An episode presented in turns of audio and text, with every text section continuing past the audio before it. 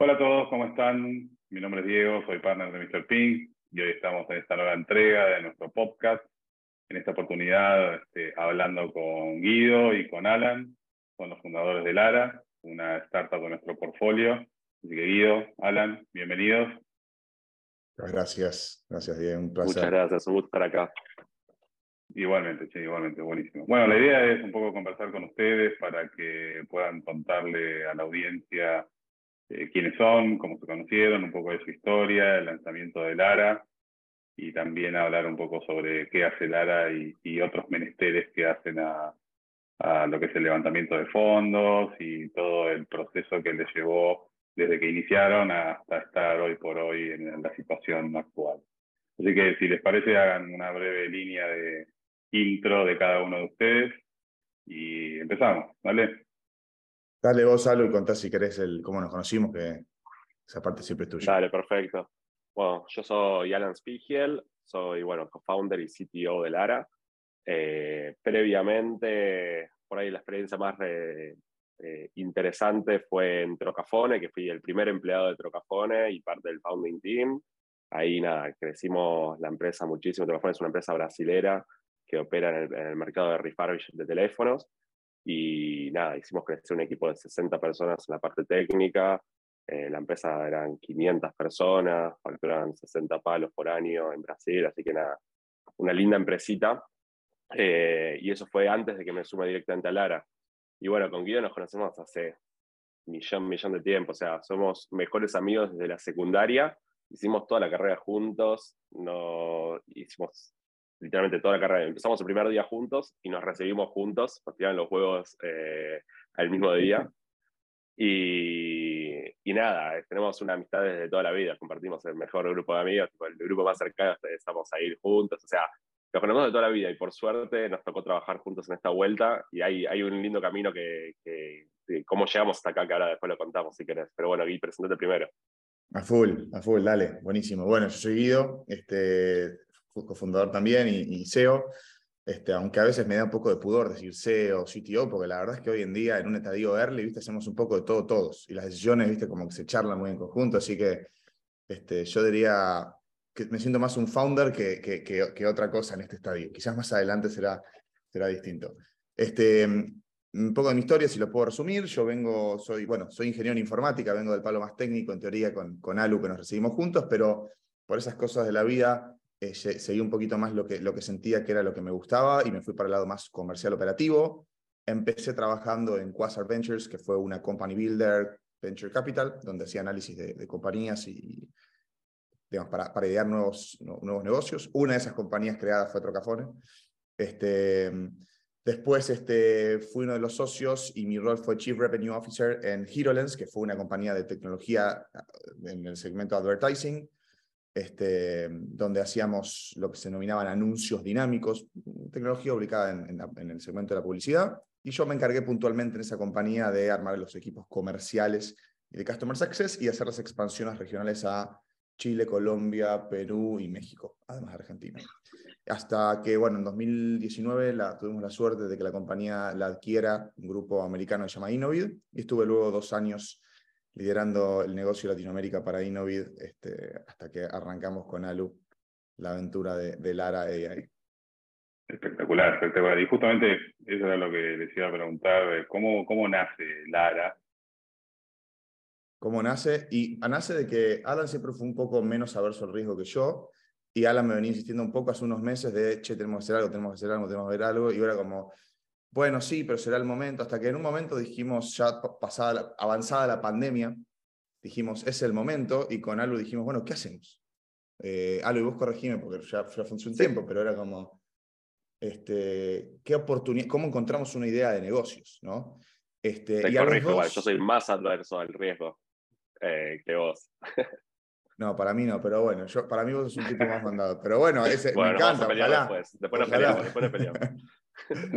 este, y, nada, y fue, fue tipo, bueno, ¿dónde están las oportunidades? Y vimos toda esta, esta dinámica en la pandemia donde las modalidades de trabajo híbridas y remotas empezaron a ser algo fundamental, donde el well-being de las personas pasó a ser eh, primordial, donde ya no compartir el espacio de oficina traía un montón de nuevos problemas a las compañías, no siempre pensando en compañías medianas y grandes, y dijimos con algo, bueno, vamos a investigar esto, ¿no? Y nosotros tuvimos, si se puede decir así, la suerte de, como trabajamos, yo trabajo en Quasar y algo en Trocafones en el entorno de Quasar, teníamos una metodología que si bien no te asegura que tu, que tu idea de negocio va a ser exitosa, te maximiza las chances de no hacer algo que nadie lo quiera, ¿no? Y ese fue el proceso que hicimos de Design Thinking, donde estuvimos con Alu, literal, era un proceso muy, muy raro porque son tres meses, aprox o más, ya no me acuerdo, que solo entrevistamos gente, entrevistamos directores de recursos humanos, directores de compañías, no sabíamos qué íbamos a hacer. Dijimos, che, ¿cuáles son los quilombos que están teniendo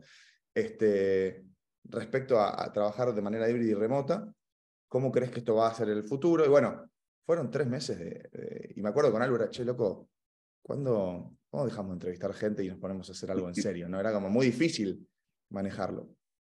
Claro, pero ahí este, no se daban cuenta que ya lo estaban haciendo en realidad. Todavía no sabían bien qué, pero ya lo estaban haciendo y fue este proceso de, de discovering, si querés llamarlo de esa manera, lo que en definitiva termina con, con Lara saliendo al mercado. Así que súper valioso lo que estás contando, ya que hay un montón de emprendedores que están en una misma situación o en donde quieren hacer algo pero no saben bien qué, y todo este proceso sin duda que los va a poder ayudar como para descubrir realmente dónde hay un problema y cómo podrían resolverlo. Así que buenísimo. Re, re y más, y, si querés te lo, te lo terminaría diciendo con que cuando salimos al mercado, nosotros ya teníamos una validación muchísimo más fuerte que, que, quizás un emprendedor que nunca, que tuvo una idea y la quiere probar. Nosotros no solamente tuvimos la idea, sino que la idea surgió a partir de necesidades que estuvimos tres meses relevando y las conocíamos en profundidad.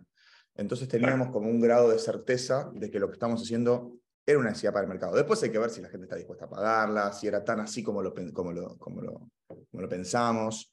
Pero la verdad es que nos, nos sirvió al, punto de que hoy en día nuestro, uno de nuestros principales módulos y funcionalidades sigue siendo la misma que pensamos en ese momento. Espectacular. Y cuéntales un poco a la gente qué es Lara y qué, qué es lo que hacen. Dale, vos, vos algo y yo. Dale vos, dale vos. A ver, Lara, por así llamarlo, Lara AI es una, es una interfaz conversacional de inteligencia artificial que tiene conversaciones con los empleados de las compañías y genera información a partir de esas conversaciones en tiempo real para poder maximizar su experiencia. ¿no? O sea, le da información a los líderes, a las personas de recursos humanos, con el objetivo de que puedan tomar decisiones en tiempo real para mejorar la experiencia y construir una increíble cultura organizacional en las compañías. Y adicionalmente, este, nosotros, digamos, la tecnología eh, hace más eficiente el tiempo de las personas, automatizando tareas, por ejemplo, contestando dudas frecuentes, eh, digamos, de las personas, sean, no sé, mi recibo de sueldo, este, las, cuáles son las políticas de vacaciones, cuántos días de vacaciones me quedan disponibles, digamos, todo mediante esta interfaz conversacional, ¿no? que siempre nuestra tecnología está integrada con las herramientas de comunicación de las compañías, ya sea Microsoft Teams, Slack, Google Chat, WhatsApp, etcétera, etcétera, etcétera. Entonces, esta interfaz conversacional que te intermedia un montón de tareas y hace más eficiente los tiempos, te este, da un termómetro en tiempo real de cómo, de cómo están las personas, siempre, y perdón que insista tanto, Diego, con el objetivo de maximizar la experiencia de las personas en las compañías. No, espectacular. Es un producto que tiene un claro valor tanto para las empresas como para los empleados de las mismas. Y creo que ahí también es donde está un poco la, la salsa secreta, ¿no? que es en definitiva el producto de, todo, de todas las entrevistas o todas las reuniones que hicieron antes de lanzar, como para entender bien dónde estaba el dolor y cómo podían resolverlo. Así que genial. Pero hablaste de cultura, de cultura de las empresas, de las empresas clientes de, de Lara, pero a mí me gustaría meterme un poquito más adentro de Lara y, y que me cuenten cuál es este, tal vez eh, la visión de Lara como empresa y cómo abordan eh, la problemática que hoy por hoy deben tener la mayoría de las startups, que es la de contratar y retener eh, ese talento que es tan escaso hoy por hoy en, el mercado, sobre todo en la TAM. Ok, ¿lo preguntas del lado de cómo abordamos nosotros desde el lado del producto o desde el lado de, emprendedores como compañía? No, desde el lado de, emprendedores como empresa. Del lado de ustedes, como emprendedores, ¿cómo hacen para atraer talento hacia Lara para sumarlo yo, y mantenerlo. Yo te diría que Alu creo que es la persona que, que, más atrae talento de forma natural, así que primero dejo que lo responda él. Dale. Eh, pero a ver, para mí siempre es como muy particular de cada empresa al final del día eso, y, y muy particular, del equipo fundador también de alguna manera, ¿no? Pero a nosotros nos gusta generar desafíos para la gente, ¿sí? Nosotros nuestra propuesta hacia al que vaya a trabajar en Lara es siempre generarle un desafío y que pueda crecer, ¿sí? Entonces, todo nuestro abordaje de cómo generamos cultura, cómo generamos eh, nuevas posiciones, cómo buscamos que la gente se suma a Lara y cuál es la propuesta de la persona que se va a sumar a Lara, eh, viene 100% desde ese lado, ¿no? Entonces ahí hay un montón de desafíos en el sentido de no solo contratar, sino también es explicar el valor, explicar qué es lo que hacemos, explicar eh, cómo lo hacemos y cómo nos gusta trabajar, ¿no? De alguna manera también, y cómo puede crecer la persona, ¿no? Que ese es un laburo que por ahí al principio no se ve tanto, pero bueno, ya lo vamos a ir trabajando a medida que pasen los años en la empresa, porque también es importantísimo eso de cómo una persona puede seguir aprendiendo, cómo puede seguir creciendo, cómo puede seguir cambiando si es que lo necesita, o cómo puede especializarse más si es que lo que prefiere, ¿no? Entonces, en ese sentido, yo tengo una política muy como, yo no contrato, yo soy eh, CTO en este momento, de un equipo técnico, somos cinco personas, son todos unos grosos mal. Y en ese sentido, yo no contrato, por ejemplo, nunca a alguien que sepa JavaScript, alguien que sepa una tecnología, alguien que sepa alguna cosa específica. Hoy en día, y a propósito, busco errores generalistas, y en realidad más que generalistas en el sentido de las tecnologías, generalistas en, el gusto ¿no? que tenga la persona. Y en ese sentido, la posición es generalista y tal vez no la persona, porque por ejemplo tenemos personas en el equipo que no le gusta hacer el frontend, hay personas que no le gusta hacer el backend, hay personas que no le gusta hacer X cosas. Entonces mi laburo yo lo veo como encuadrar de alguna manera las habilidades de cada persona, los puzzles que son de alguna manera cada persona, para que el mapa del ARA y, eh, y, lo que necesita el producto del ARA en este momento a nivel de equipo se pueda completar con las personas que voy buscando, ¿no? Entonces, ese lo veo como mi laburo de hoy en día de alguna manera, y al final del día las personas van encajando muy, muy bien y también se pueden desarrollar y abrir y cambiar eh, su posición de alguna manera, eh, porque al final del día es como todo tan abierto que le da mucho espacio, ¿no? Entonces, creo que me fui muy genérico, pero no sé si quieres hacer alguna pregunta más puntual, por ahí podemos ir. No, no, está perfecto. Era un poco entender también cómo veían ustedes todo el, reclutamiento y esa atracción de talentos y cuáles eran los perfiles, pero más que nada personales y actitudinales, y no tanto los técnicos, como, como bien mencionabas vos, ¿no? Que eso está, está buenísimo porque a su vez también crea, crea cultura y el equipo se va armando realmente de, de una manera bien, bien fuerte.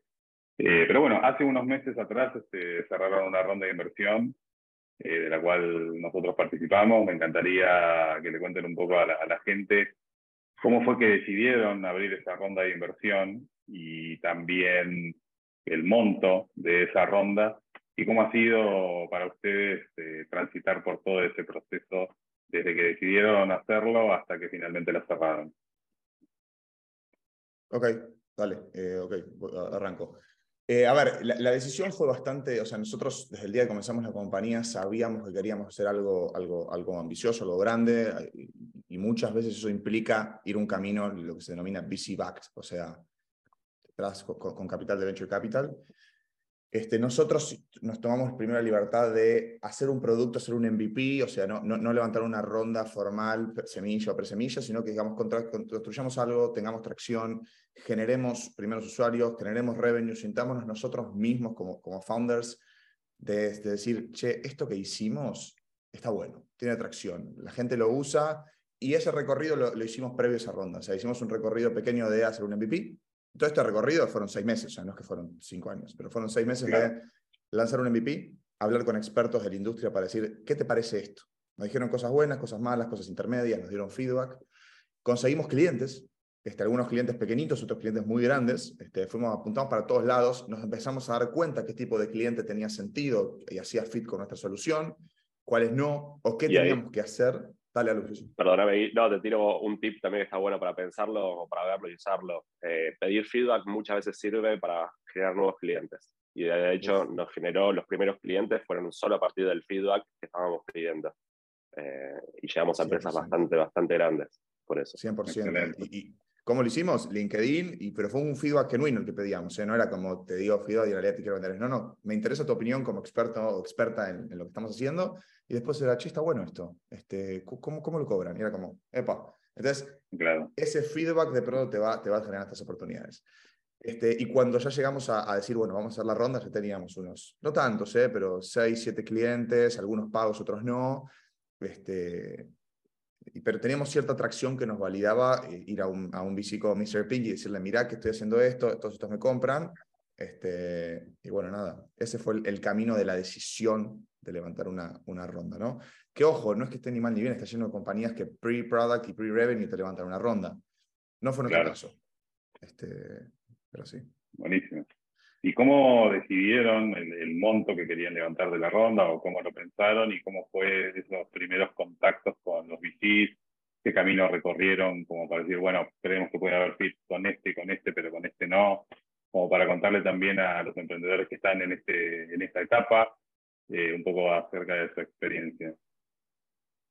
Perfecto. Ahí, a ver, básicamente lo que hicimos fue un laburo muy matemático, financiero, de entender realmente cuánta guita necesitábamos y entender cómo íbamos a ir evolucionando la compañía. En cuanto más que nada, en nuestro caso, tenemos la suerte en este momento del mundo, ¿no? De que no necesita guita para operar. Y lo, lo, que tenemos más de inversiones para eh, apostar en sueldos, apostar en personas que se sumen al equipo, ¿no? Entonces, desde ese lado hicimos un una proyección de lo que íbamos a necesitar, cuánto, cómo lo íbamos a gastar, cómo se iba a ir quemando a partir de que pasen los meses, de que tal vez contratábamos de más y ganábamos todo, y no ganamos lo suficiente para cubrir esos sueldos, ¿no? En definitiva.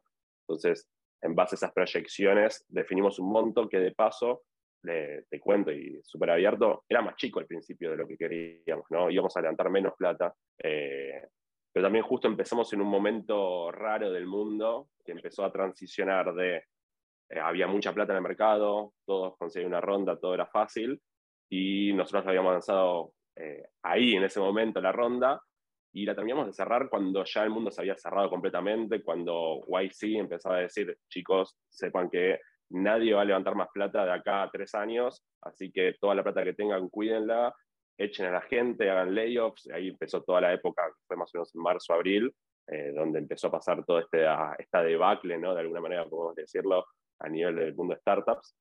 Entonces, cuando terminó el proceso, eh, terminamos levantando un poco más de plata de la que necesitábamos por las dudas, ¿no? por, ese, por, ese, por esa situación eh, que teníamos. ¿no? Obviamente justo estaba sobre, sobre suscripta, había gente que había, habíamos ganado interés eh, mientras que se iba cerrando la ronda, entonces nada, ahí dijimos, aprovechemos esto, porque no sabemos realmente cuándo se va a levantar. ¿no? Hoy, mirándolo para atrás, creo que no fue tan grave como se predecía, pero al mismo tiempo creo que estamos muy, muy seguros de que vamos a poder hacer lo que queremos lo que, y vamos a tener la, la guita suficiente al final del día para llegar al punto que queremos eh, en nuestros próximos objetivos, ¿no? Genial, genial, bien claro. Y cuenten un poco cuál, es el, cuál fue el monto de la ronda y cuándo fue que la cerraron. Perfecto. La ronda eh, fue de un palo 100, un poquitito más, pero fue por ahí un palo 100. Perdón, un palo, eh, no sé si todo Latinoamérica, si lo escuchas, es un millón cien mil dólares, por las dudas. muy buena aclaración. Sí, yo soy una bestia, hablo muy mal, perdón. Eh, y, creo que la cerramos en junio, en mayo, mayo, junio, una cosa así por ahí. La verdad que no tengo la fecha exacta. Junio fue el eh, ticket. Exacto. Pero, a ver, ya ahí estábamos, en mayo ya estábamos tranquilos de que la íbamos a cerrar de alguna manera. Eh, junio fue el último ticket que les decíamos que, que, levantamos extra por las dudas. Eh, y la anunciamos hace dos semanas de ahora, ¿no? Sería en los últimos, en, octubre, a fin de octubre la anunciamos, o sea, tardamos mucho en anunciarla, más que nada para eh, capitalizar bien ese momento, ¿no? De cuando íbamos a lanzar la comunicación y que nos sirva más que nada para hiring, para ventas, para diferentes motivos, ¿no? Eh, así que no nos apuramos desde ese lado. Así que eso. Genial. ¿Y cómo fue que se dividieron las tareas en cuanto justamente al fundraising? Es decir, ¿lo hacían los dos? ¿Tomó la posta uno y el otro siguió operando? Cuéntenos un poco sobre eso. A ver, a partir de la base de que cuando abrimos la ronda, a Luco Regimes, no me acuerdo exacto, pero éramos cinco personas, cuatro, o no me acuerdo, no me acuerdo. Entonces era como, no había mucho que dividir tampoco. O sea, era como, tenías que poner un cliente, tenías que contestar el, mail igual. Entonces eso fue un poco un desafío, porque, a ver, levantar una ronda depende también mucho del estadio en el que estés, cómo te dividís, pero lo que se escucha mucho, y es cierto, es que es un laburo full time. O sea, no hay forma de hacerlo, de hacerlo part-time porque te toma mucho tiempo, mucho esfuerzo. Este, así que lo que hicimos es, más que nada, las primeras calls nos metíamos los dos, este, como para, para ir escuchando, para ir aprendiendo. O sea, para mí era importante que también esté algo porque él decía, che, dijimos tal cosa, pero estaría bueno hacerlo de tal manera. Yo una vez que se volvió más repetitivo, para eficientizar los tiempos, yo trataba de meterme en la primer call este, a veces había una, dos, y, y, generalmente cuando ibas avanzando en las etapas siempre te pedían que estemos los dos. Este, Así que quizás el, el, más discovery lo hacía, lo hacía yo y después este, Alu se terminaba sumando también a las, a las últimas calls de, de cierre.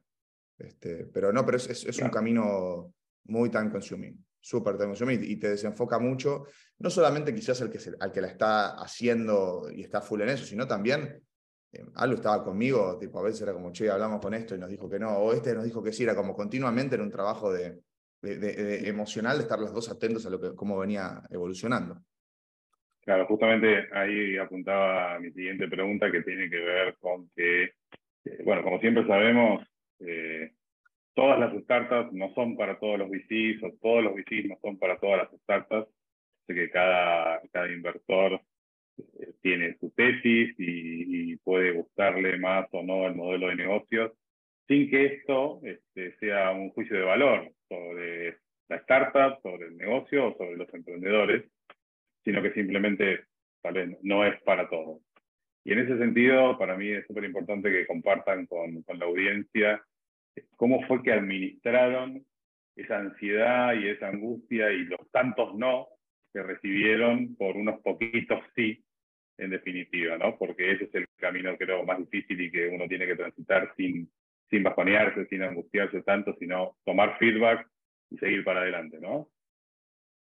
Sí, a ver, parto de la base de que nosotros también hemos hablado con muchos otros emprendedores que han levantado sus rondas y cuando vos ves que cuando levantan las rondas y ves sus inversores, no tienen más de, en general en este estadio, no tienen más de 2, 3, 4, 5. ¿Qué significa eso? Que hablaron con otros 100 que les dijeron que no, o 200 que les dijeron que no. Entonces, se me escucha, ¿no? Perdón. Sí, ahí volviste. Perfecto. No, el video acá tanto se, se traba. Pero digamos, siempre hay muchos no detrás de una ronda levantada. Siempre. Por más buena compañía que seas. Entonces, como que es como join the club. O sea, todos nos dijeron que no, un montón de personas. Y como dijiste vos, Die, no todos los emprendedores. O sea, primero hay una cuestión de, si lo podemos poner en capas, la parte de la tesis. O sea, a veces no estás en la tesis o en el stage de algún, de algún inversor o de la industria o de justo tienen una, una inversión parecida a la tuya, o ya ni siquiera parecida, pero si vos estás en fintech y se ha invertido en las últimas tres en fintech, quizás quieren diversificar un poco su portfolio. Quizás acaban de invertir un montón de dinero en los últimos tres meses y ahora están un poco más calmos. Hay una cuestión de timing en eso. Entonces, no todo depende de que no le guste tu compañía el que te dice que no. Y hay que poder administrarlo eso emocionalmente. Este, pero es un camino duro, o sea, definitivamente es duro. Vas a escuchar, o sea, y todos me decían lo mismo, yo estoy repitiendo porque es la realidad, pero tenés dos VCs o angels o, inversores institucionales que te dicen dos cosas totalmente contrariadas este, sobre el mismo tema y vos decís, ¿a quién le hago caso? Este, y son momentos quizás sobre todo en el early stage que te, te preguntás, te, te, pones a pensar y nosotros con algo discutimos, che, estamos bien en este mercado, en esta industria, en este, en este pain, porque te, te dicen tantas cosas distintas a fin de cuentas, lo que uno tiene que, hacerle caso a la hora de, evaluar si uno está bien o no está bien lo que hace es, son los clientes. O sea, te están comprando, te está gustando, te siguen comprando, te renuevan, estás, estás ganando clientes de nuevo. Eso es la realidad a fin de cuentas. Y puede pasar que quizás todos los visitantes digan que no y tener un producto de la hostia. Y, bueno, nada, es cuestión de tiempo que vos puedas demostrar que, que tenías razón. Nosotros en particular continuamente los recibíamos Tuvimos también la suerte de recibir algún, bastante SIS, este, pero fue, fue duro. O sea, no, no fue que levantamos y dijimos, bueno, mira, tenemos estos SIS y ya tenemos la ronda cerradita, vamos a ver quién más. No, no, no, fue como, fue arduo. De hecho, nosotros tuvimos la suerte, y lo digo no porque seas vos, Díaz, el que nos está entrevistando, pero el primer sí que tuvimos eh, fue de Mr. Pink. Este, y un poco en contra de, la, de, por lo menos nuestras propias expectativas, dijimos, bueno, generalmente los, fondos más, este, los fondos más viejos, los fondos más, este, más grandes son los que se van a arriesgar por, un, por, un, por ser el primer fondo. Y no, este, fue Mr. Pink y eso nos habilitó después a que tengamos otros cuatro fondos más y bastantes angels de compañías de, primer nivel eh, invirtiéndonos y logramos fondos de Brasil, de México, de Estados Unidos, de Latinoamérica. Pero bueno, siempre conseguir el primero es una de las cosas más, más importantes. Y ayuda mucho para los siguientes.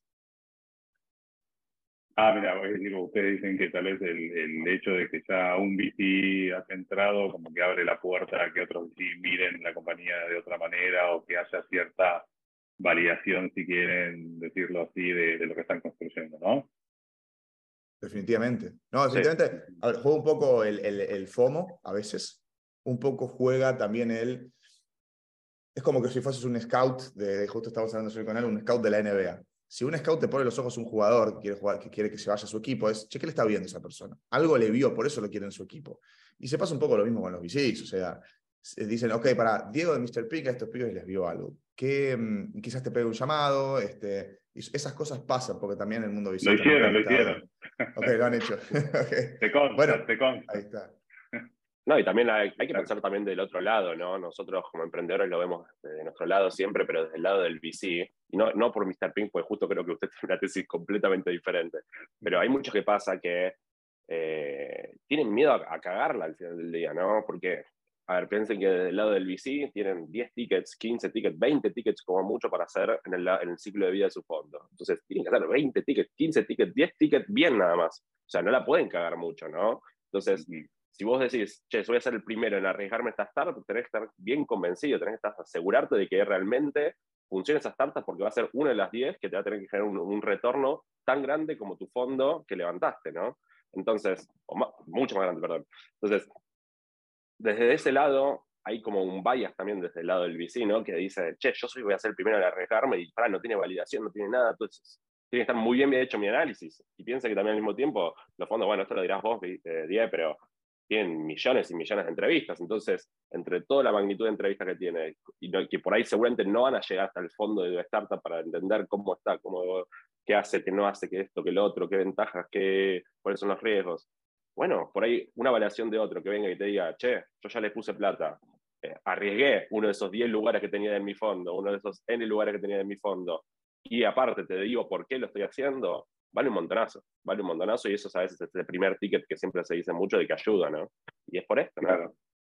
Claro, en nuestro caso, bueno, como, como bien ustedes lo contaron, eh, no nos fijamos mucho en quién más invirtió o no damos ese tipo de respuestas como, bueno, conseguí un lead investor y después conversamos o, o quién más te va a invertir o con quién más estás conversando, sino que justamente apostamos y nos arriesgamos sin que tal vez nadie antes lo haya hecho porque es parte de, nuestro, de nuestra cultura, de nuestro credo y de nuestro manifiesto, ¿no? Es decir, confiar en, en los emprendedores, probablemente en, en, esa, en estas etapas tempranas haya un montón de incertidumbre y de riesgo, justamente, pero confiamos y evaluamos no solo el negocio per sino también al equipo y que eventualmente van a poder resolver todos los problemas que tengan en el camino, y eso fue el caso de ustedes.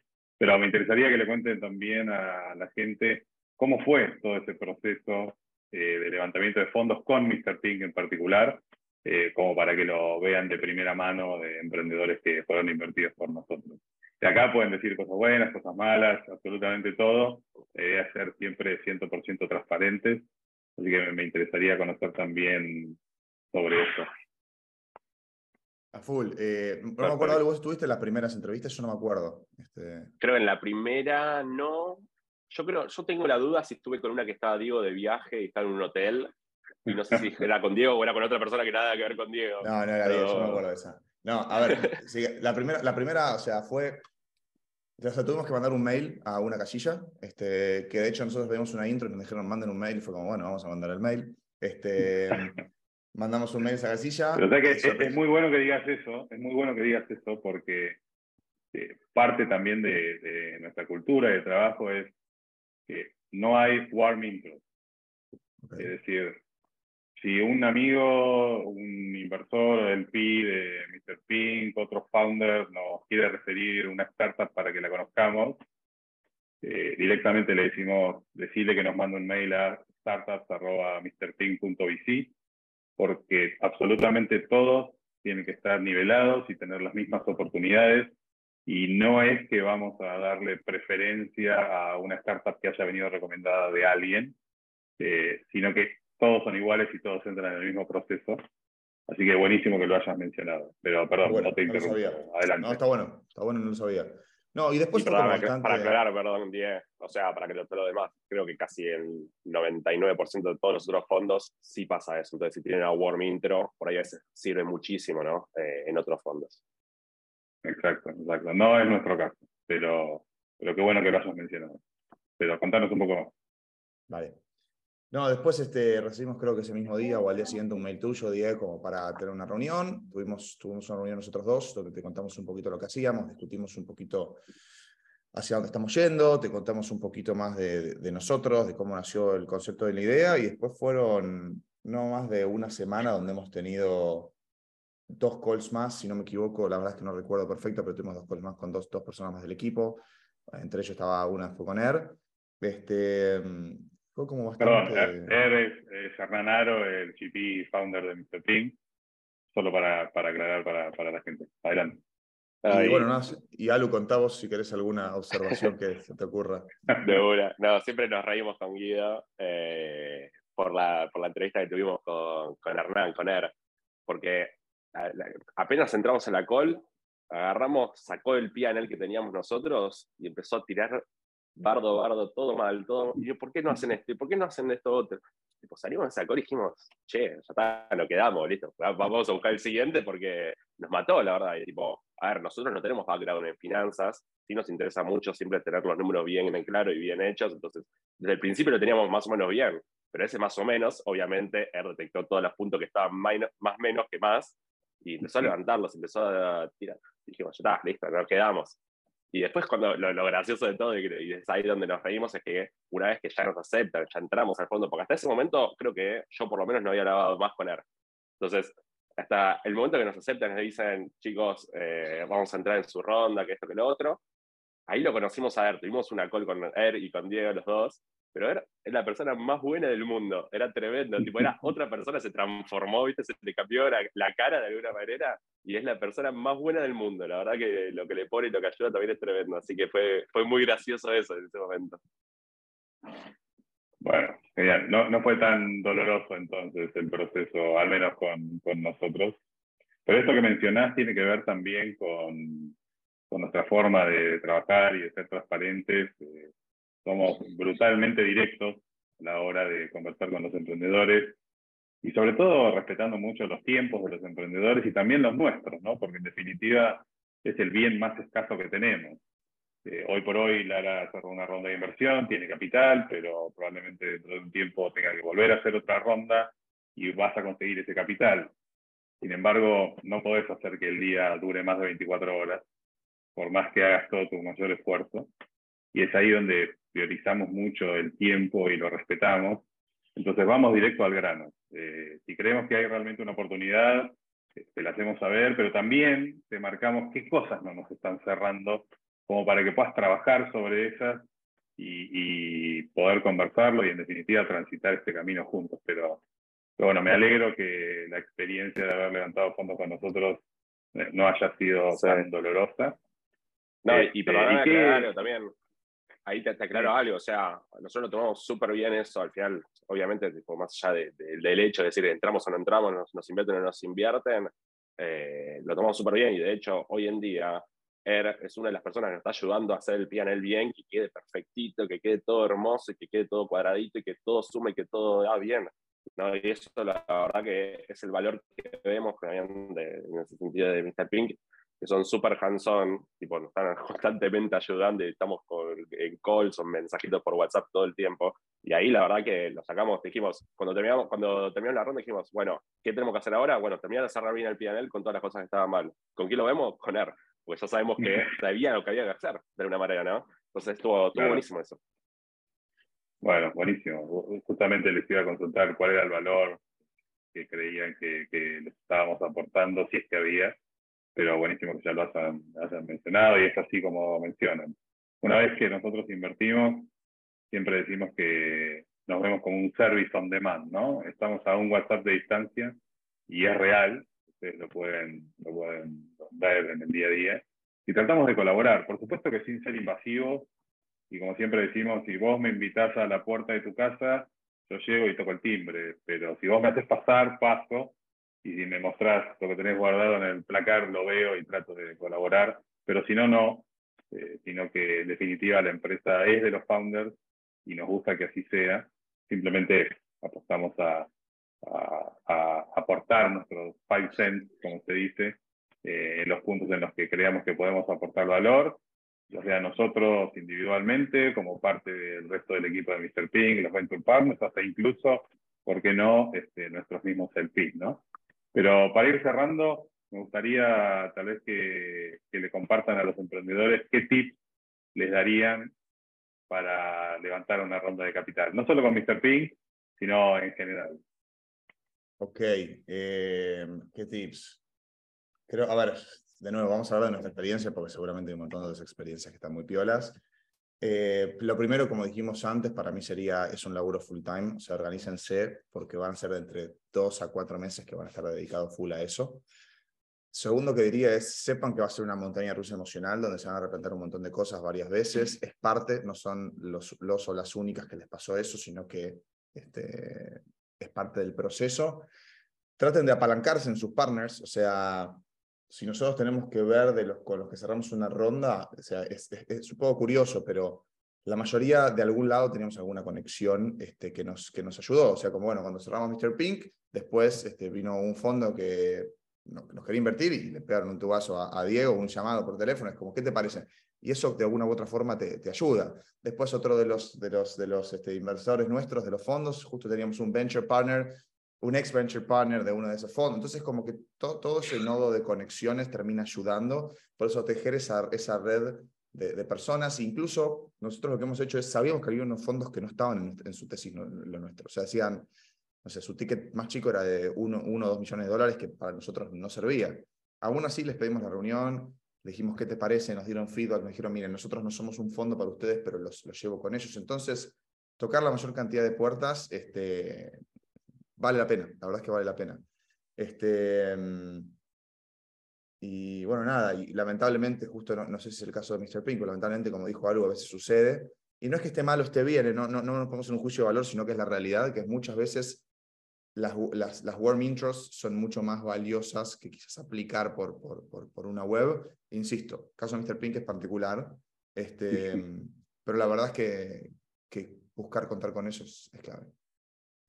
No, y pensar también como un proceso comercial, que es un pipeline, vas a tener gente que sí, que no, va a haber un funnel de fondos en los cuales vas a tener que ir trabajando para llegar al primer stage de la intro, para llegar al segundo stage, que es generar la reunión y generar la reunión con una persona que por ahí pueda tener que tomar decisiones dentro de, de la, del fondo. Entonces, es un proceso comercial como un proceso comercial normal de cualquier empresa, ¿no? Buenísimo, genial. Bueno, chicos, este, muchas gracias por, por este tiempo que se tomaron para conversar con nosotros.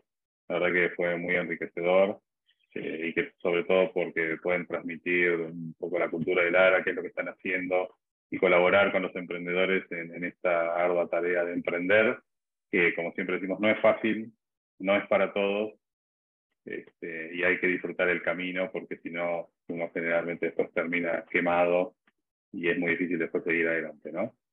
Eh, así que los voy despidiendo, les agradezco por su tiempo. Para todos los que quieran conectar con Lara, el website es Meet Lara, como para que puedan entender tal vez un poco más de lo que están haciendo y referirlo. O también pueden buscar a Alan y a Guido en LinkedIn y contactarlos. En lo que es Mr. Pink, si tenés una startup y estás en un proceso de levantamiento de capital, no warm intros, nosotros respondemos, si tenemos un compromiso de responder dentro de las 48 horas todos los mails que nos llegan con las presentaciones de las startups, para lo cual lo pueden hacer directamente a nuestro website o bien enviarnos un mail a startups.mrping.vc, el cual ahí directamente entra dentro de nuestro proceso interno y tomamos el caso como para poder evaluarlo y empezar a interactuar.